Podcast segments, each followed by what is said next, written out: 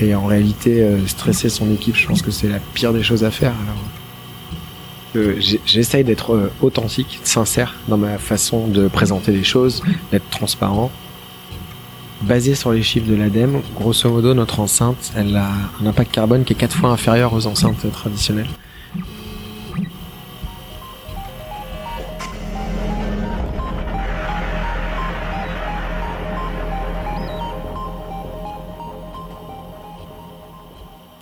Salut à tous, ici Thomas Bouli de Possible Futur et bienvenue dans ce nouvel épisode de La Fabrique. La Fabrique, c'est le podcast qui explore l'industrie en allant à la rencontre des hommes et des femmes qui y travaillent. À travers leurs portraits et leur expérience, j'essaie de comprendre leur parcours, riche en enseignements, rebondissements et anecdotes. J'espère que comme moi, vous serez super inspiré par ces aventures et que vous pourrez utiliser les nombreux conseils que mes invités ne manquent pas de partager.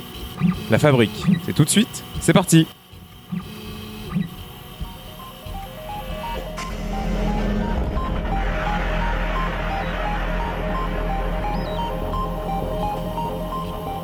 Je me retrouve à travailler avec quelqu'un euh, qui s'appelle Lucie, qui a fondé une startup euh, qui s'appelle la Crowdfunding Factory. Je crois que c'est ça, ça sera à vérifier. Là, je t'avoue que les souvenirs sont lointains j'ai pas On pris de sera notes. content en écoutant l'émission. Ouais.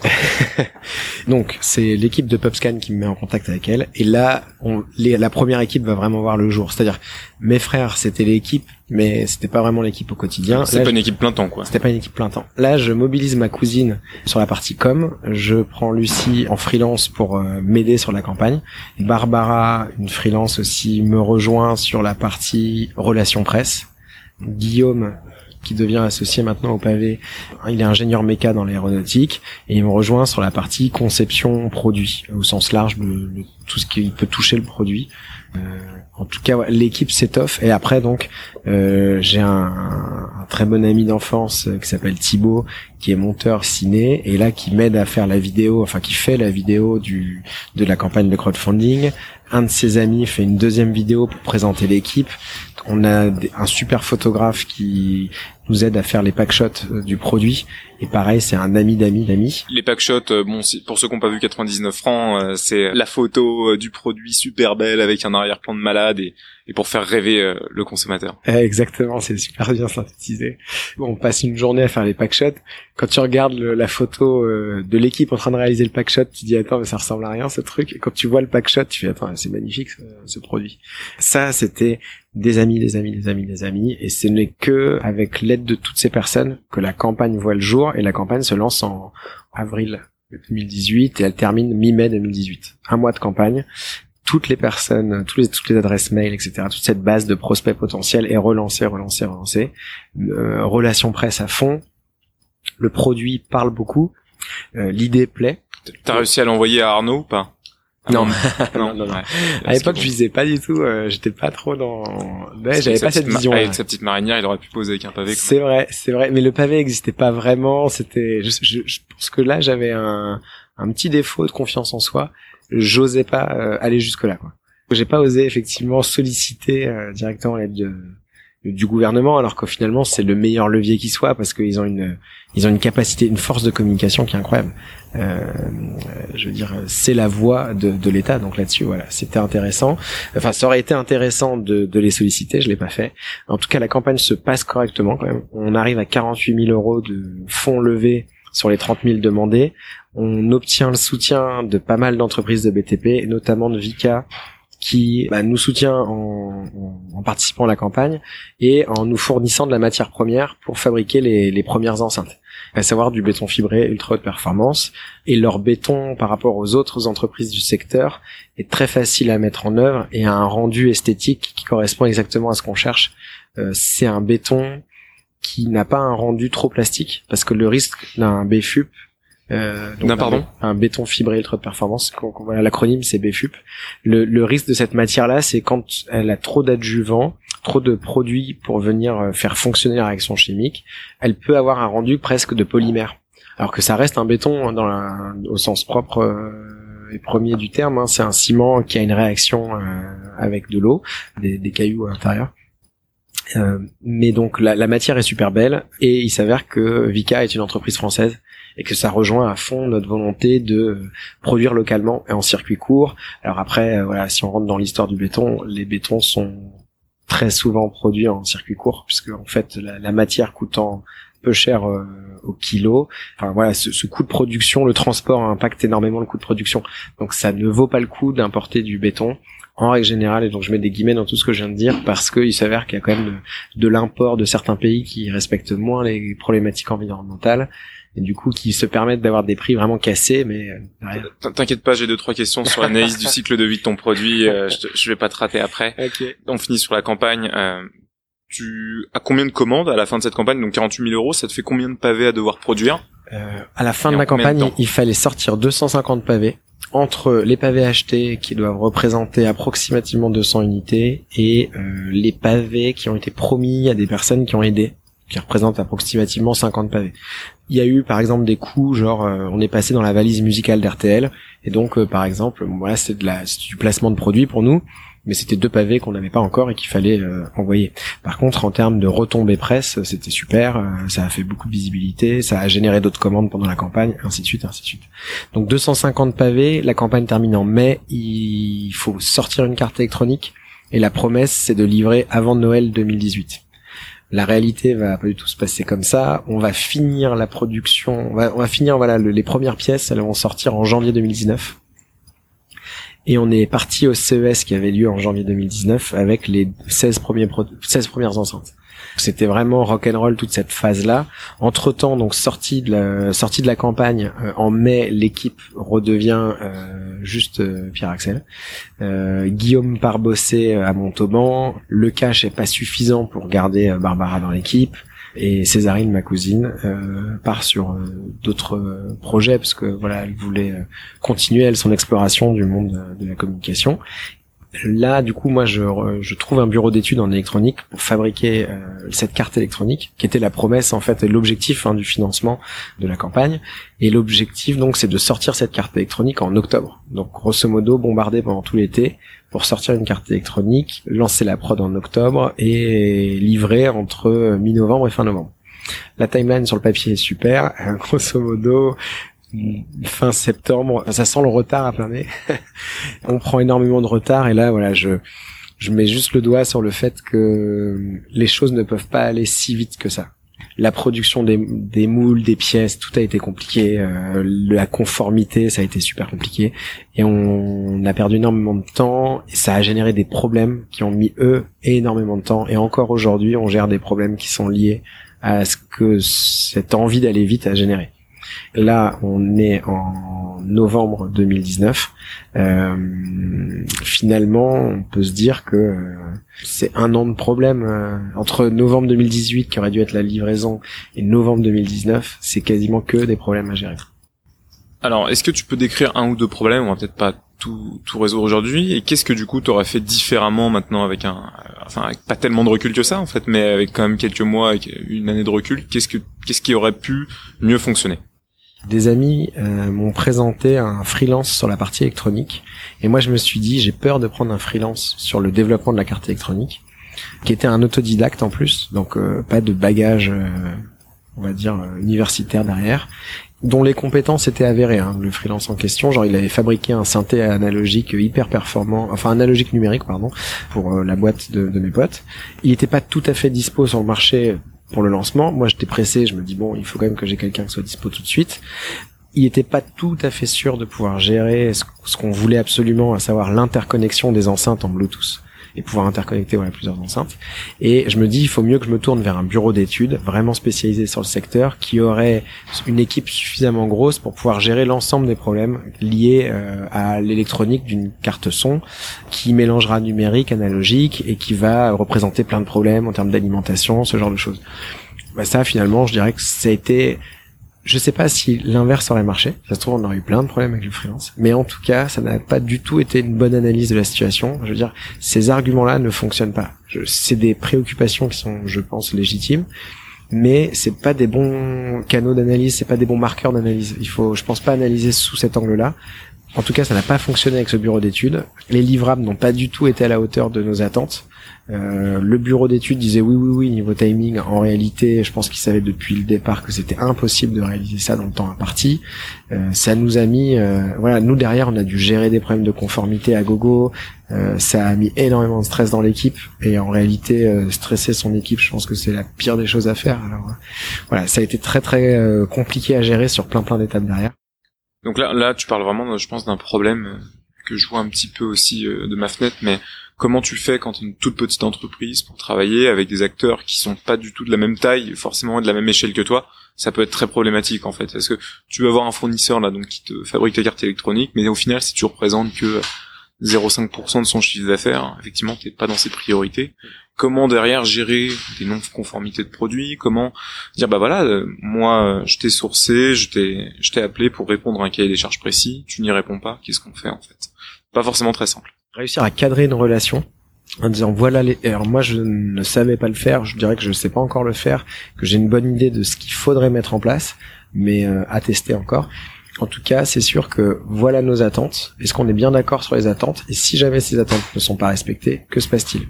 Et ça je pense que c'est le plus important à clarifier dès le départ. Si ces attentes ne sont pas respectées euh, qui paye quoi? Comment ça se passe, est-ce qu'il y a des indemnités d'un côté ou de l'autre, et donc en fait qu'il y a un aspect coercitif des deux côtés, parce que quand on est le petit acteur, euh, si le gros acteur en face ne fournit pas euh, ce qui a été demandé, finalement quel est le risque pour lui? On va pas rentrer trop dans le détail, mais grosso modo, euh, c'est pas si simple. C'est un peu la façon dont c'est perçu aussi par les gros acteurs qui se disent bah finalement moi je m'en fous de livrer un produit non conforme. En réalité, s'expose quand même à beaucoup de problèmes, mais faire valoir ces problèmes, ça veut dire pour toi la petite boîte, aller prendre des avocats, passer des heures et des heures à constituer un dossier, réanalyser les propos. Donc euh, moi mon conseil aux petites boîtes c'est trace écrite, trace écrite, trace écrite. Vous écrivez tout, vous faites des mails récap, vous envoyez des mails récap en disant on est d'accord qu'à telle réunion on s'est dit ça, ça, ça, ça, ça. On date. Vous avez un mail disant oui c'est bon on a bien reçu l'information. S'il n'y a pas de contre-indication, c'est validé juridiquement devant un juge, ça tiendra la route à telle date, à tel jour, on a dit ça, euh, vous n'avez pas rebondi sur le sujet, c'est que vous considériez que c'était ok. Ça, c'est le plus important. Et en fait, cette méthodologie de travail, cette, rigueur de travail au départ, elle va payer en cas de problème. Au début, ça peut paraître chiant. On peut se dire, attends, je perds un temps dingue, je constitue des dossiers qui servent à rien au final. Mais ces dossiers, ils sont, euh, ils sont vitaux. Je pense que cette rigueur, à s'imposer à soi-même et du coup aux équipes autour, elle est nécessaire pour que le projet avance bien et se prenne pas les pieds dans des situations absurdes. Je sois totalement tout ce que tu es en train de dire en début de projet, écrire noir sur blanc euh, toutes les fonctionnalités du produit, du cahier des charges, mettre des responsables en face, qui est responsable de telle fonction, qu'est-ce qui se passe en cas de problème, comment on va les valider, on se met d'accord sur les protocoles d'essai. Tout ça, ça prend un temps fou en fait, et qui peut être, mais c'est du temps investi euh, qu'on gagne qu'on gagne par la suite finalement. Euh, Et après, du coup, j'avais un deuxième exemple que tu garderas ou pas, mais c'était sur le fait de vouloir aller vite. On s'est dit, ok, l'idée de, de Stanislas, mon frère aîné, ça a toujours été d'intégrer verticalement l'outil de production. En disant tout ce que tu vas investir au fur et à mesure dans le développement de ton outil de production, tu vas pouvoir le revaloriser derrière de façon spectaculaire parce que dès que tu auras une modif à faire, tu auras l'outil de production et tu modifieras en interne, ça te coûtera quasiment rien par rapport à ce que ça te coûterait de demander à ton sous-traitant de modifier une partie de son outil qui lui pour le coup va te le facturer plein pot plus de la marge. Ça te permet d'avoir une compréhension de ton produit et puis euh, moi je trouve ça top que tu fabriques ici là dans l'atelier où on est, que tu coules tes, tes enceintes ici. Enfin, ça montre aussi toute cette valeur ajoutée que tu apportes quoi. T'es pas juste une, une boîte au final qui fait du marketing et qui dit bah voilà regardez en fait euh, je mets un badge le pavé sur quelque chose qui existe déjà qui est fait par quelqu'un d'autre. Vous faites le produit vous le marketez vous le vendez. C'est top quoi. C'est ce qui fait euh, une belle entreprise de mon point de vue en tout cas merci beaucoup. C'est euh... et alors ça il faut réussir à le marketer quand même derrière je suis pas sûr que ça touche grand grand monde euh, ce genre d'argument. Je, dirais qu'il y a un public hein, quand même qui en France qui soutient la réindustrialisation, qui a une vraie problématique aujourd'hui et qui a un, impact directement sur l'emploi, sur euh, l'autonomie de notre industrie euh, vis-à-vis -vis de l'ensemble des acteurs mondiaux, des compétences métiers, etc. Donc voilà, il y a un vrai sujet sur la réindustrialisation ou sur la conservation de savoir-faire ou sur le développement de nouveaux savoir-faire. Voilà, c'est c'est un un vaste programme. En fait, c'est moins consommateur de cash d'aller acheter un produit déjà développé de le brander et de le produire, enfin et de le revendre euh, juste avec ta marque et de travailler exclusivement sur le développement marketing. Quand tu commences à dire je vais lancer un outil hardware, je vais faire la R&D sur cet outil hardware et en plus je vais Ah, interne- ah, hardware juste. ah ouais, euh, produit physique. Je crée ce produit physique, je le conçois, je le fais la R&D, je fais des coups, des, des itérations, je répète, euh, j'essaye quelque chose, ça marche pas, je recommence, ainsi de suite, je passe en labo et à la fin, donc je commercialise ce produit en ayant l'outil de production. Tout ça, c'est C'est consommateur plein de métiers, cash. bah, c'est plein de métiers très différents en fait. Donc ça t'oblige toi euh, à fédérer toute une équipe. Comment tu fais pour fédérer cette équipe au quotidien? Comment tu fais pour leur transmettre cette passion que, bah, en tout cas là, je sens depuis déjà une heure, même si on se connaît déjà un petit peu. Comment tu fais pour leur transmettre ça au quotidien? Alors je dirais que j'essaye d'être euh, authentique, sincère dans ma façon de présenter les choses, d'être transparent en disant bah voilà en quoi je crois, voilà en quoi je voilà vers quoi j'aimerais qu'on se dirige, même si c'est pas tout à fait clair, c'est-à-dire euh, oui, c'est facile de dire euh, j'aimerais qu'on soit un grand acteur du son à l'avenir, mais finalement comment ça s'incarne, comment ça s'explique, bah, c'est par exemple se dire notre objet, il doit susciter une émotion et donc comment on fait pour aller dans cette direction? On en parle entre nous, on argumente, etc. On, a des références communes. C'est de travailler là-dessus. Et puis, en toute sincérité, je viens de, je sors d'une formation sur le management parce que j'avais pas non plus de bagage dans le management et j'avais un vrai problème à, en fait, à fixer des objectifs et à cadrer l'équipe et à remotiver l'équipe en cas de, de doute et, je dirais même à anticiper ces moments de, doute au sein de l'équipe. Et donc, je fais une formation chez Ignition Programme qui est une euh, startup qui fait du recrutement euh, et donc qui a lancé au sein de son offre de recrutement des offres de formation pour euh, dont Je me rappelle avoir postulé chez eux et m'être fait euh, bien jeter. euh. c'est vrai Mais bon, c'est le jeu, c'est le tu peux jeu, les, tu peux les rappeler maintenant. c'est le jeu, c'est le jeu. Euh, tu sais pourquoi? Parce que toi aussi, tu as un profil très hard, justement produit physique, et eux, ils étaient beaucoup plus sur le la Ils sont verticale. très orientés soft. En fait, même marketing et Mm. sales, qui étaient les deux métiers euh, clés chez, dont les besoins des startups parisiennes euh, existaient. Quoi. Enfin, il y avait il y avait un gros marché où il y a toujours un gros marché sur ces métiers-là. Et un métier, par exemple, qu'ils ont depuis peu intégré, c'est les développeurs. Mais c'était un métier qu'ils connaissaient mal, et donc quand tu veux recruter un développeur, eux, ils ont une verticale, on va dire, de recrutement qui est euh, basée. Enfin, ils ont deux piliers, c'est l'humain et la compétence métier. Et donc l'humain, ils pouvaient le détecter facilement chez un être humain, parce que voilà, ça c'est leur cœur de métier. Par contre, la compétence euh, métier d'un développeur, métier qu'ils connaissent pas du tout, euh, c'était compliqué de, de pouvoir jauger. euh, Est-ce que réellement il est en train de me baratiner ou il s'y connaît Et donc typiquement, je pense que toi, tu rentrais dans une case, et jamais ils vont aller faire du recrutement pour un profil comme le tien, parce que c'est pas du tout leur secteur d'activité. Euh, alors après, euh, Bon, enfin après, je me plains pas de toute façon. J'ai Ouais, j'ai on- on une effacera super boîte. donc, euh, non, non, non, mais non. Bon, je- on est là pour être aussi c'est authentique. Hein, c'est aujourd'hui donc le pavé, c'est une nouvelle version qui est sortie il y a quoi un mois, deux mois? la, la V2 du pavé, donc plus grosse. Euh, donc avec un béton qui est toujours coulé en France, l'assemblage dans vos nouveaux locaux rue d'Aubervilliers. C'est quoi les projections aujourd'hui pour le pavé dans les prochains mois? Combien tu penses que vous allez en vendre? Combien est-ce que vous en produisez? Et hum, le pavé pour toi, c'est quoi dans un an? C'est quoi dans cinq ans? C'est beaucoup de questions. Ouais, c'est beaucoup de questions. On va les reprendre petit à petit. Euh, Pour là, les prochains mois, le pavé, c'est quoi? C'est combien t'en fais par semaine? Combien t'arrives à en couler? Combien t'en vends? Comment Quels sont tes canaux de distribution aussi, par exemple? Là, aujourd'hui, on est en capacité de produire 20 enceintes par semaine. En moyenne, on en vend plutôt 10 par mois des enceintes. Et clairement, on a un enjeu de comment on fait pour accélérer nos ventes. Donc là, on est plutôt dans la bonne période de l'année pour nous, parce que le pavé, c'est vraiment le cadeau idéal. Comment on fait pour accélérer là-dessus? Nous, dans un, on va dire d'ici deux mois, en fait, la situation pour nous est assez simple. Il faut réussir à lever des fonds pour euh, continuer le projet, parce que sur fonds propres, là, on peut plus tenir le coup. Grâce au réseau Entreprendre, on a pu emprunter de l'argent, on arrive au bout de cette ligne de crédit. Le produit a énormément évolué, on est beaucoup plus professionnel sur notre façon de, de créer de la relation avec nos clients et on doit encore monter euh, là-dessus sur le positionnement de notre entreprise, on va dire le professionnalisme au sein de l'entreprise. Donc, niveau méthode de production, là on a un flux qui fonctionne bien.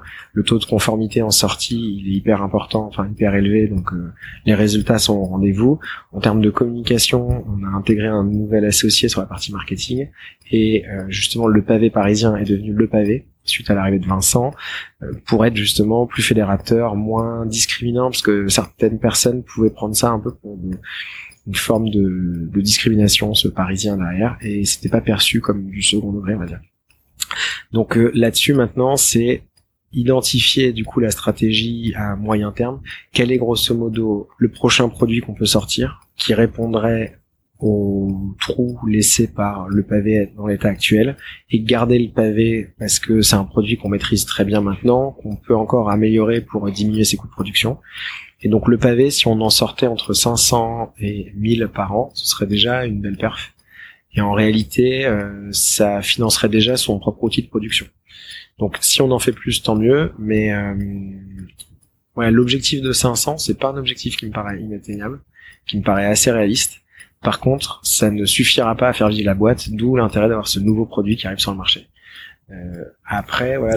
Donc plusieurs choses. En ce moment, tu cherches à lever des fonds. Mhm. Donc auprès de Business Angels, auprès de Ventures Capital. Euh, ouais, plutôt Business Angel. Plutôt Business Angel. Plutôt des tickets qui sont de l'ordre de 10 000 euros euh, par BA et euh, trouver une dizaine de BA euh, pour avoir suffisamment de cash pour tenir les mois suivants en se disant ok voilà ça finance un peu de R&D, un peu de fonds de roulement pour pouvoir payer le quotidien, le loyer, ce genre de choses. Hein, euh, et après repartir sur une autre levée de fonds une fois que le produit numéro 2 serait sorti, enfin c'est-à-dire l'autre produit. Euh, et là pour financer la, la croissance. Donc là aussi, tu vas lancer, j'imagine, une petite campagne de communication pour les d'ici Noël pour faire des ventes. On va réfléchir à la meilleure solution. Grosso modo, l'acquisition payante, euh, c'est pas notre façon de faire. On pratique pas la publicité ciblée. On la pratiquait au moment de la campagne de financement et les résultats étaient pas incroyables. On pourrait peut-être s'y remettre. Disons que les promesses sont toujours importantes, les résultats derrière sont, ne le sont pas tant que ça. Et on est plutôt à la recherche de d'une façon de faire qui serait fédératrice et se dire tiens euh, tu connais le pavé utiliser le bouche à oreille comme comme vecteur. Et par exemple un petit code promo pour euh, les gens qui écoutent ce podcast euh, tu penses que c'est envisageable euh, ouais ça pourrait être ça serait une très bonne idée ouais, j'y ai pas pensé. T'as raison c'est un bon truc. J'ai pas le code on non non non mais on en on en reparlera de toute façon en commentaire de l'épisode. Je mettrai excellent. si jamais c'est possible aussi ouais, faut voir en fonction de votre coût de revient carrément carrément. ouais, on peut faire un petit quelque chose. Donc là pas mal beaucoup beaucoup de travail là pour les semaines à venir. Ouais, complètement. Si je reprends, alors attends, j'en ai parlé tout à l'heure. Est-ce qu'on peut parler un peu de l'aspect euh, écologique aujourd'hui, qui est quelque chose de d'hyper important en termes d'impact euh, de, ton produit, en termes d'analyse de cycle de vie, de recyclabilité? Est-ce que tu peux nous en parler un petit peu? Complètement. On a fait un bilan carbone de notre enceinte en s'appuyant sur les chiffres de l'ADEME, qui est l'organisme en France euh, qui s'occupe de, de, tout ce qui est environnement basé sur les chiffres de l'ADEME, grosso modo, notre enceinte, elle a un impact carbone qui est quatre fois inférieur aux enceintes traditionnelles, aux enceintes Bluetooth que eux ont référencées sur le marché. Le béton est un matériau qui produit énormément de CO2, mais par contre, c'est un matériau qui est 100% recyclable. La punchline, en gros, de tous les cabinets d'audit en analyse de cycle de vie, c'est qu'il n'existe pas de bons ou de mauvais matériaux. Là, ça fait un peu un clin d'œil euh, à un certain film de Astérix Obélix Mission Cléopâtre, mais grosso modo, euh, ça dépend de ce que tu fais de ta matière et de comment tu fais vivre ton produit. Et nous, le produit, on a eu un Janus du design dessus, qui est un prix décerné par l'Institut français du design sur l'éco-conception du produit. Et donc ce prix venait féliciter la démarche qui entourait le, produit, à savoir un produit qui soit euh, réparable, durable facilement en fait recyclable en, cas de fin de vie. Sachant que la recyclabilité, c'est ce que tu vas essayer d'éviter au maximum. Et donc l'enceinte, elle a été prévue depuis le départ pour être démontable, pour pouvoir facilement accéder à l'électronique, à la batterie, remplacer chacun des composants. On a même pensé en fait euh, à rendre le code de l'enceinte open source. Le code et en fait même l'électronique. n'est pas allé jusque là finalement tu vois, a posteriori, je me dis c'est un truc qu'on aurait dû faire malgré tout parce que c'était l'intuition de départ et ça reste pour nous euh, euh, une valeur forte. Mais faire en sorte que notre produit soit accessible à tous, que si demain toi tu veux développer un upgrade du produit, tu puisses euh, vendre à nos clients une mise à jour, un, nouveau développement. Et donc là, typiquement, le fruit de ce travail, c'est que la différence entre la première et la deuxième version du pavé, c'est une plaque de métal et une coque en béton. Aujourd'hui, un client qui a déjà la première enceinte peut venir à notre atelier, on lui démonte son enceinte, on lui vend uniquement la pièce en béton et euh, la plaque en métal. On remonte son enceinte, on flash, euh, donc on, remet à jour le logiciel interne de son enceinte qui, a bien changé, et il a une enceinte beaucoup plus performante. Et donc ça, c'est de la rétrocompatibilité, c'est faire en sorte qu'un produit puisse être évolutif, euh, malgré le fait que ce soit un produit grand public positionner vraiment à l'opposé de l'obsolescence programmée finalement quoi. Donc si quelqu'un demain a un souci avec son pavé, faut pas hésiter à vous contacter, on peut passer euh, vous êtes complètement ouvert justement pour aider à réparer et à faire en sorte que le, que le produit refonctionne sans souci. On est hyper ouvert, hyper transparent. D'ailleurs, euh, c'est intéressant de le dire sur ce podcast aussi. L'atelier est ouvert au public sur rendez-vous. Donc, euh, vous n'hésitez pas à prendre contact avec nous à travers le site web, à nous proposer un créneau. En tout cas, voilà, déjà à prendre contact en nous disant que vous avez envie de visiter l'atelier. Et on, on, ouvre les portes de l'atelier avec grand plaisir. Super. pour finir un peu cette interview, parlons un petit peu perso. Euh, donc déjà, là, je rebondis là-dessus, mais est-ce qu'on peut te contacter aussi directement euh, via LinkedIn, via mail? Via LinkedIn, euh, très très bien. Euh, Pierre Axel Isérable, c'est le plus simple, je pense, parce que les mails, je les lis de moins en moins. Petit tricks d'un bouquin que j'avais bien aimé, c'était la 25e heure. Un trick que j'ai appliqué tout de suite, c'était mettre, sur, enfin, ne plus écouter sa boîte vocale. Et donc euh, ne plus écouter sa boîte vocale et au niveau des mails, euh, il y en avait pas mal, mais en tout cas moins lire ses mails et mettre en fait ne pas utiliser son répondeur et le dire clairement sur son répondeur. Limiter au maximum les, les canaux de contact et donc LinkedIn j'y vais euh, régulièrement dans la semaine de façon très ponctuelle et je sais que quand je vais sur LinkedIn je prends le temps d'aller lire les messages qui sont dedans et souvent c'est des messages assez courts et assez directs. Autre question, tu as déjà en partie répondu là c'est la place de la vie privée, euh, l'équilibre vie pro vie perso. Quand on monte une entreprise comme toi. Comment est-ce que tu fais pour la pour pour conserver cet équilibre? Comment tu fais? Est-ce que tu fais du sport? Est-ce que tu as des routines? Est-ce que tu as des moments? Est-ce que tu as pris des vacances déjà depuis euh, ces quelques années? Si tu peux nous en parler un peu. Alors j'ai pris des vacances, j'ai un bébé qui est né euh, il y a six mois, qui s'appelle Basile, et on lui dit hum, bonjour si jamais ah, dans quelques années il écoute ce podcast. Exact, ce serait, ça serait top. Ça. on s'organise des vacances euh, avec ma femme où j'essaie de décrocher au maximum. Là cet été, on a fait trois semaines de coupure avec toute l'équipe et c'était euh, voilà trois semaines complètement off. Euh, le mois d'août étant assez mort en France, on s'est dit voilà on en profite et c'était super de pouvoir décrocher, de pas avoir l'ordinateur, de pas checker ses mails, de voilà, donc je sais pas si ça arrivera à nouveau de pouvoir le faire, mais en tout cas, euh, décrocher, prendre le temps euh, de sortir, euh, d'aller voir des amis, c'est clair. Routine sportive, je me fixe des objectifs, j'ai moins, j'arrive moins à les tenir. là, on va essayer d'aller à la piscine avec des, des personnes de l'équipe. Donc comme ça, se dire on se prend une heure et demie tel jour toutes les semaines et que ça soit sanctuarisé parce que sinon euh, ça dérape tout le temps. Mais euh, effectivement, euh, je pense que le fait d'avoir un enfant, ça a un peu rebattu les cartes de l'organisation, mais ça demande de plus anticiper et c'est une très bonne chose d'anticiper. Est-ce que tu pourrais conseiller un ou deux livres? Tu as parlé de la 25e heure. Est-ce qu'il y en a d'autres que tu conseillerais? Des livres qui t'ont maintenu éveillé, qui t'ont soit voilà organisation du travail, soit qui t'ont fait voyager alors j'ai un premier bouquin que je vous conseille de lire sur euh, le teslisme. Euh, je te redonnerai la, la, référence parce que je ne sais plus quel est le nom de l'auteur ni même le titre exact, mais je crois que c'est le teslisme.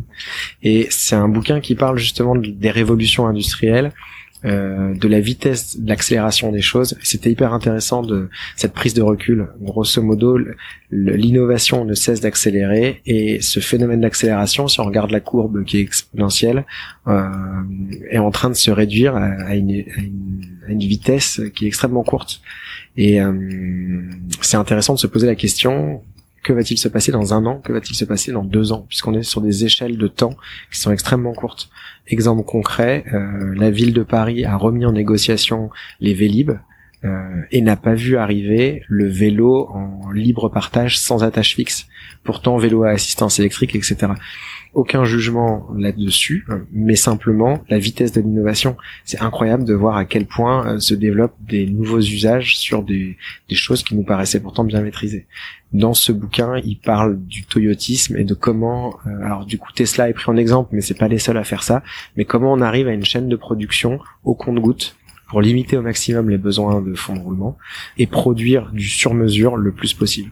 Ça, typiquement, c'est quelque chose qui que nous on avait en tête, qu'on n'avait pas formalisé comme ça, mais se dire ok comment je peux réduire l'intervention humaine, en fait l'effort humain, donc diminuer la fatigue au travail des, des, opérateurs, proposer une offre euh, aux clients qui soit extrêmement rapide et proposer une offre qui soit personnalisée. Ça, c'est trois piliers, je pense, de l'industrie de demain. Euh, et après, du coup, le deuxième livre que je vous conseillerais, qui est là, est un livre, euh, une fiction, qui pour moi est formidable. Euh, c'est La Horde du Contrevent. Euh, la Horde du Contrevent, c'est l'histoire d'un d'une d'une équipe qui va qui remonte le vent et qui part à la source du vent dans un monde imaginaire qui serait un continent verticalisé, euh, enfin vertical, avec euh, des espaces inaccessibles euh, à l'est et à l'ouest. Et donc, ils partent du sud de la carte pour remonter au grand nord, entre guillemets. De l'extrême aval pour aller à l'extrême amont, il me semble. Ouais, exactement. ah bah là, là, là, tu viens de toucher une corde extrêmement sensible. mes potes en peuvent plus parce qu'en fait, moi aussi, je te suis complètement. C'est un livre qui m'a bouleversé. Je l'ai lu quoi, il y a un an et demi. Et euh, ouais, ça faisait longtemps que j'avais pas lu un livre où euh, t'es là le soir, tu bouquines, d'un coup tu te dis bon bah je vais me pioter, et puis là il est, trois heures et demie du mat en fait, là j'en peux, enfin j'ai pas vu le temps passer quoi.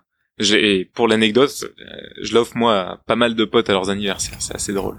C'est un film, ah, c'est un livre, pardon. Je vous invite à le lire. Ils ont voulu sortir une BD, le projet a moitié capoté. Il, il est en BD.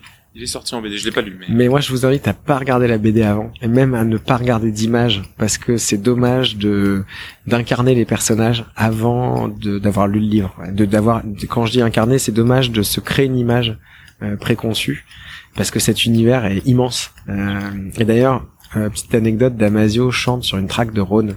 C'est comme ça que j'ai découvert le bouquin, moi. Pareil, pareil pour avec Bora Vocal. Euh, Rhône, vraiment un très très très très bel artiste euh, d'électro, et euh, cette track est vraiment euh, vraiment belle aussi. Enfin, il y a une énergie à l'intérieur qui est incroyable.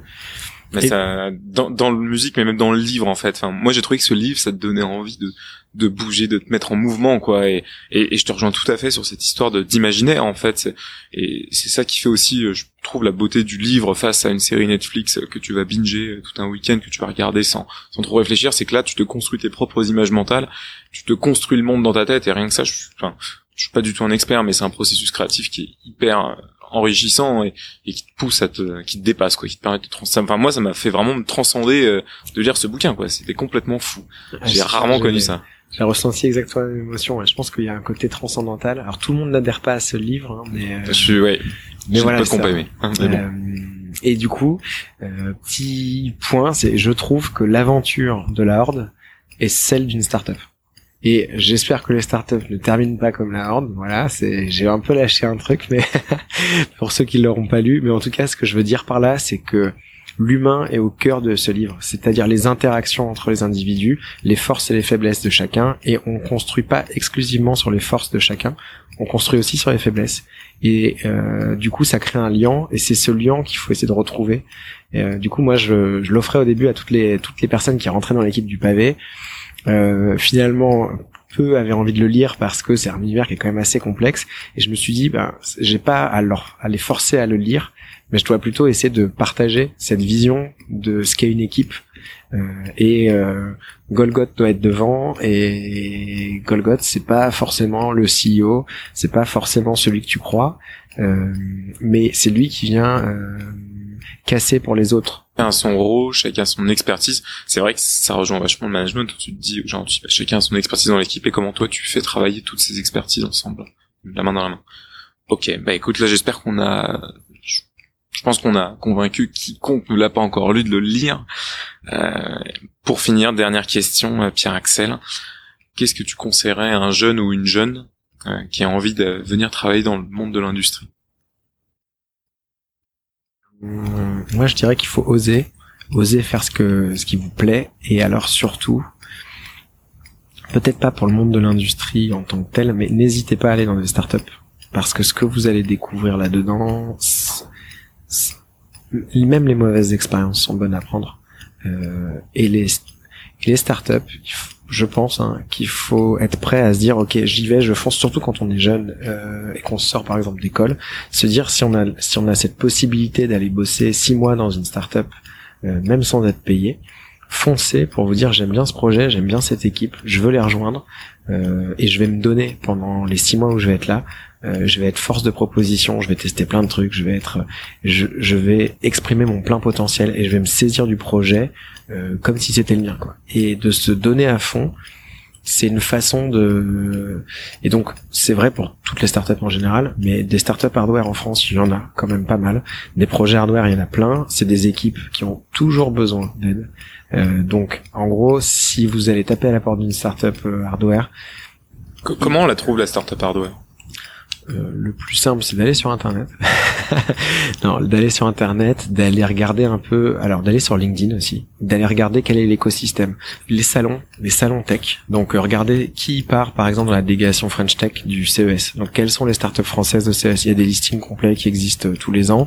Vous regardez ce qu'elles font euh, ce qui vous plaît dedans euh, ensuite, du coup, il va y avoir de la presse euh, spécialisée sur les startup tech, euh, des, des newsletters quoi, plutôt de cet ordre-là. Donc ça, T'en as en exemple là? Ça, euh, ça m'intéresse.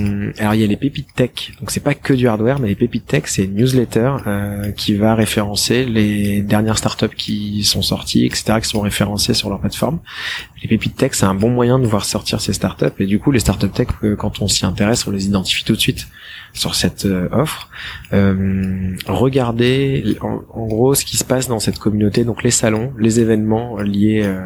il n'y a pas d'événements liés directement au hardware, mais par exemple les gros salons, je pense à une Madi Keynote, au hacking de l'hôtel de ville, ce genre de choses, c'est des événements sur lesquels les startups hardware vont émerger parce qu'il y en a peu. Euh, voilà, les rassemblements, de- enfin ces événements qui euh, réunissent un peu cet écosystème, être à l'affût et donc après euh, regarder qui est en contact avec qui dans cet écosystème. Euh, en, en règle générale, euh, une startup hardware en connaît euh, 10 autres parce que euh, ils sont amenés à, à se fréquenter. Captronic par exemple, dans ses membres, a énormément de startup hardware parce que c'est leur euh, cœur de métier. Donc euh, quand on est quand on rentre dans un écosystème comme celui-ci, on en rencontre plein d'autres. Euh, et du coup, ne pas hésiter quand vous aimez bien un projet à contacter euh, le fondateur ou un des membres de l'équipe, lui proposer de passer prendre un café et euh, au moment de ce café lui dire bah tu t'aurais pas trois startups à me conseiller euh, et du coup continuer son tour comme ça C'est Euh, c'est très marrant, ça me rappelle euh, notre première rencontre où j'étais arrivé avec ma petite euh, avec ma JBL. petite JBL charge 3. Allez, maintenant ton pavé, tu me montres un peu ce que ça donne face à ma JBL. Alors, C'était très marrant, faut qu'on mais, fasse euh, le test du coup avec, avec la- le nouveau pavé. avec le nouveau pavé ouais. complètement. Euh, question du coup là, j'en ai une autre qui me vient. Est-ce qu'il y a un salon où on peut venir vous voir euh, prochainement, en dehors de euh, visiter votre labo? Parce que là, vous étiez au salon du Made in France ce week-end. Est-ce que vous avez des salons de prévus non là on a plus de salon encore. prévu ouais, exactement là on s'est dit ce Noël on va plutôt se le faire en mode euh, dématérialisé Euh, mais du coup l'atelier pourrait se transformer en showroom euh, pendant cette période justement Bon, de toute façon, on en a déjà parlé, donc euh, n'hésitez pas, du coup, à aller sur le site du pavé pour euh, prendre rendez-vous pour venir visiter ça, contacter Pierre-Axel sur LinkedIn.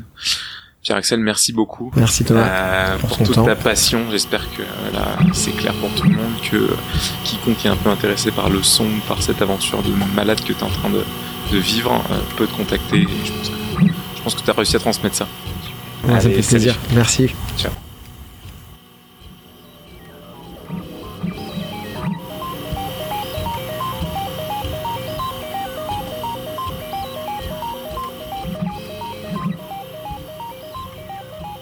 Eh oui, c'est déjà la fin de la fabrique pour aujourd'hui. J'espère que comme moi, vous avez passé un super moment. Encore un gros merci à Léo Sexer pour l'accompagnement visuel et musical de l'épisode. Bon, pour ceux qui sont encore là, j'ai besoin de vous. Si j'essaie d'améliorer les épisodes à chaque fois, il reste encore sûrement beaucoup de choses à perfectionner. Et l'idéal pour ça, c'est encore que vous m'envoyiez un petit message, par exemple sur LinkedIn. J'attends tous vos retours avec impatience. Mais le plus important, c'est qu'on se retrouve très bientôt pour un nouvel épisode de la fabrique.